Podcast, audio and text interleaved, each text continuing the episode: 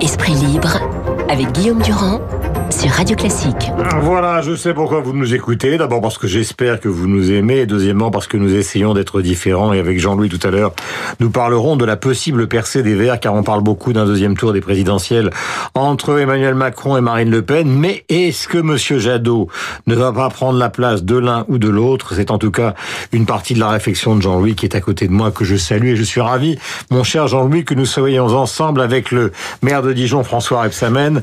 Euh, bonjour François Rebsamen, merci d'être sur l'antenne Bonjour de Radio Guillaume Classique. Durand, bonjour à Jean-Louis Bourlange aussi. Voilà. Alors, euh, euh, François Rebsamen, première question, est-ce que le calme est revenu ce matin dans toute la ville et dans le quartier des Grésilles? Oui, le calme est revenu sur le quartier des, des Grésilles. La, la police est, est présente, euh, des compagnies de, de gendarmes mobiles et des CRS sont là. Et, et ça permet bien sûr de rassurer euh, la population qui a été fortement traumatisée pendant trois jours par, euh, excusez-moi de l'expression, mais euh, une descente, je sais pas comment dire autrement, de, de Tchétchènes euh, venus de toute la France que nous n'avions ni ni nous, bien évidemment, ni le Mmh. renseignement territorial. Est-ce que vous avez le sentiment que l'État a failli dans cette affaire-là? Parce qu'en matière de sécurité, les rapports entre l'État et la ville, c'est toujours très compliqué. Ben, Il y, a- une faille en tous les cas euh, dans le fait de ne pas voir arriver sur une ville, euh, excusez-moi de l'expression, de débarquer sur une ville euh, 50, 60 voitures euh, avec euh, quatre hommes dedans euh, euh, qui, qui sont armés de gourdins et, de battes de baseball. Ça, ça effectivement, euh, euh, on se demande comment c'est possible. Ils sont passés à travers les radars pour faire les choses. Et ça, c'est une responsabilité de l'État. Mais est-ce que Laurent Nunez, quand il est venu, a avoué que justement l'État avait failli? Parce que le renseignement, il connaît. Euh, je pense qu'il ne l'a pas dit, mais peut-être le pensait-il. Ça veut dire quoi? Bah, ça veut dire que il doit bien constater, euh, comme moi, qu'il y a eu euh, une faille sur le sur la chose. En tous les cas, il s'est pas exprimé euh, sur cela. Il est venu réconforter ses troupes et puis dire que la police euh, va continuer d'assurer la sécurité des Français. Hum. Euh, des, des phrases qui sont euh, tout à fait tout à fait valables, mais qui ne qui ne tranquillisent pas une population traumatisée. Et justement, vous avez voulu pendant longtemps être ministre de l'Intérieur, même si vous êtes occupé du travail dans, sous le quinquennat de, de, de François Hollande. Est-ce que vous considérez ce matin, comme beaucoup de gens, à gauche comme à droite, euh, qu'il y a une sorte de chien en lit qui s'est installé en matière d'autorité? Moi, ce que je ce que je pense, je vais répondre à votre question, mais il me faut deux minutes. Ce que je pense, c'est que c'est toute la chaîne police-justice qui dysfonctionne dans ce pays. Toute la chaîne. Pas, pas, pas parce que les, les policiers euh, euh, ou les magistrats ne veulent pas faire leur travail. Bien au contraire, ils font un travail formidable, mais avec tellement peu de moyens. Il n'y a plus de prévention spécialisée, il n'y a plus d'éducateurs de rue, parce que tout commence par la prévention pour éviter que les, jeunes des quartiers tombent dans la délinquance. Il n'y a plus de prévention spécialisée dans mon département, le président du département l'a supprimé carrément. Il n'y a plus de dissuasion, il n'y a plus de présence policière sur le terrain, cette police de proximité euh, qui avait été mise en place et qui a été supprimée par Nicolas Sarkozy. Et plus 10 000 postes de policiers qu'il a supprimés et qu'on n'a pas retrouvés.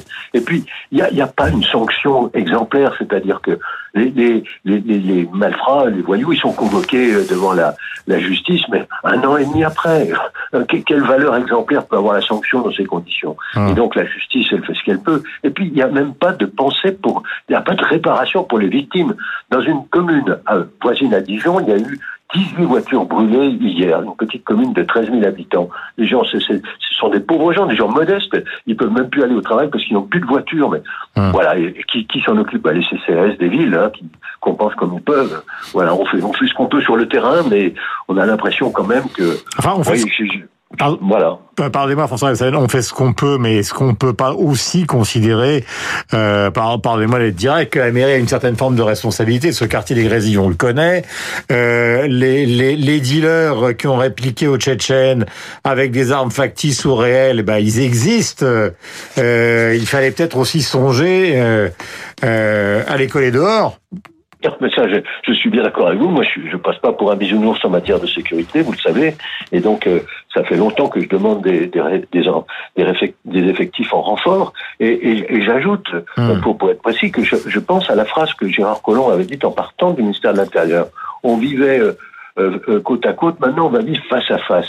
Effectivement, la drogue se répand dans toutes les villes de France, Hmm. dans tous les quartiers de France. J'entends euh, euh, la mer de Lille, j'entends Estrosi, j'entends tout le monde. On, on fait tous le même constat. Mais on n'est pas écouté, vous savez vraiment. C'est-à-dire que... Ah, vous n'êtes pas écouté par Par Macron Sans nous interroger. Vous n'êtes pas écouté par Macron Pourtant, il y a eu quand même un grand oui, débat. Par, oui, par, par, le pouvoir. Il, il, nous réunit de temps en temps, les associations d'élus. Mais, Dernier... euh. Euh, dernier point, il est important, et je vous remercie d'être en direct avec nous sur l'antenne de Radio Classique. Le débat amorcé par Manuel Valls, alors évidemment, la situation de Manuel Valls, c'est toujours un petit peu ambigu, parce que à la fois il disparaît du champ politique français, puis il revient, puis il donne des leçons. Euh, mais enfin, vous le connaissez bien, euh, la racialisation qu'il évoque du débat politique en France, avec des gens qui voudraient remplacer la lutte des classes par une lutte des races, et il s'en prend aux antifas, il s'en prend aux partisans euh, de Madame Traoré, il s'en prend d'une certaine manière à Jean-Luc Mélenchon. Est-ce que vous pensez que c'est la menace numéro un Après, Jean-Louis aura une question pour vous. Non, non, je ne le pense pas. Je pense qu'il il, il a souvent un, un, ressenti qui est assez juste, Manuel Valls. Mais là, il aime, il aime, il aime provoquer. Donc euh, la guerre, la guerre des races, non, c'est pas la guerre. La guerre, c'est autre chose. La guerre, ça fait des morts, etc. Non, c'est pas la guerre des races. Mais il faut, il faut être vigilant, effectivement, à ces dérives-là. Nous sommes avec François Rebsamen en direct, le maire de Dijon, là où s'est passé donc ces, où se sont passés ces événements. Je rappelle que Marine Le Pen donc est venue à Dijon avec sa voiture et son cortège a été caillassé. Question, Jean-Louis Bourlange.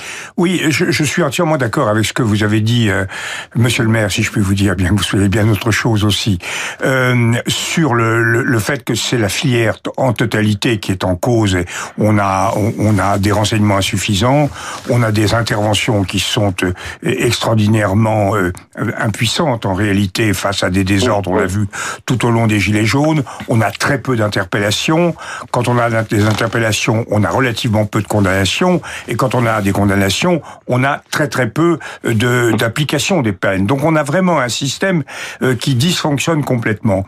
Mais vous avez vous avez évoqué, vous avez raison, euh, les, les, problèmes de prévention, etc. Mais là, nous sommes, me semble-t-il, dans une situation un peu différente.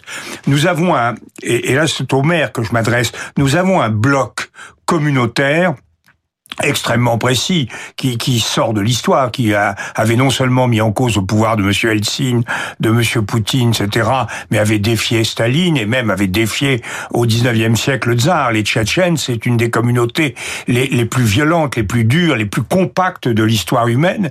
Et est-ce que, comment est-ce que le maire que vous êtes peut traiter le problème tchétchène? Est-ce que les Tchétchènes sont solubles dans la citoyenneté municipale? C'est ça la question. Est-ce que, ou alors on a, on a vraiment affaire à un agrégat euh, qu'on doit euh, cantonner et qu'on ne peut pas, euh, qu'on ne peut pas véritablement acculturer, comme on dit quand on est savant. Réponse de François Rebsamen. Euh, merci, mais bonne analyse, Jean-Luc Bourlange. Bien sûr, euh, à Dijon, nous n'avons que très très très très peu de Tchétchènes. Peut-être ça se compte sur sur les doigts d'une main. Donc euh, je je suis pas habilité à, à, amener des réponses, mais peut-être il faudrait le demander à Christian Estrosi. Il y en a il y en a sur sa sur sa ville et c'est assez difficile la coexistence des communautés parce qu'ils se définissent comme une communauté. Et là, effectivement, mmh. il y a l'esprit communautariste. Et d'ailleurs, il, il, disait ils, ils ont ils ont une manière de communiquer tout à fait particulière. Et un des leurs a appelé la presse pour leur dire nous voilà, on, on est solidaires et on venge ceux qui, euh, ceux de euh, de notre communauté qui ont été euh, blessés, agressés. Mmh. c'est incroyable. Et, et, ils sont venus de partout. Voilà. Et donc les réseaux sociaux aujourd'hui contribuent à cela. Et, et, et les jeunes qu'on a vus avec des armes réelles ou factices, sûrement réelles d'ailleurs, ces, ces, armes, elles venaient pas du quartier des Gazilles, elles viennent de partout. Ils sont venus mmh. aussi de, de tas de quartiers de France. C'est incroyable. Les réseaux sociaux, Snapchat aujourd'hui, et hop, ça démarre et on, on, a 200 personnes qui arrivent. Alors le renseignement, il faut qu'il se renforce. Alors, sûr. François Absalem, vous restez avec nous. J'aurais besoin euh, de votre réponse après cette analyse de Jean-Louis Bourlange. Madame Le Pen est allée sur place. Jean-Louis, évidemment, elle a fait une conférence de presse, puis elle est allée à Dijon. Euh, beaucoup de gens considèrent que effectivement cette situation d'une certaine forme de délinquance de l'autorité est en train de lui profiter électoralement. Vous, et c'est l'intérêt de vous écouter, euh, vous considérez avec les sondages du premier tour des municipales, enfin avec les résultats même des premiers tours des municipales, que en fait, il n'est pas du tout sûr que le binôme Macron-Le Pen soit le binôme euh, de la présidentielle, comme tout le monde l'annonce, la prochaine présidentielle. Il y a des éléments, ce n'est pas une certitude, mais il y a des éléments qui peuvent faire réfléchir à une autre hypothèse. Oui, deux, deux, deux types de réponses différentes, si vous permettez, Guillaume. D'abord, je crois que nous sommes en présence euh, actuellement d'injonctions contradictoires de la part de la société.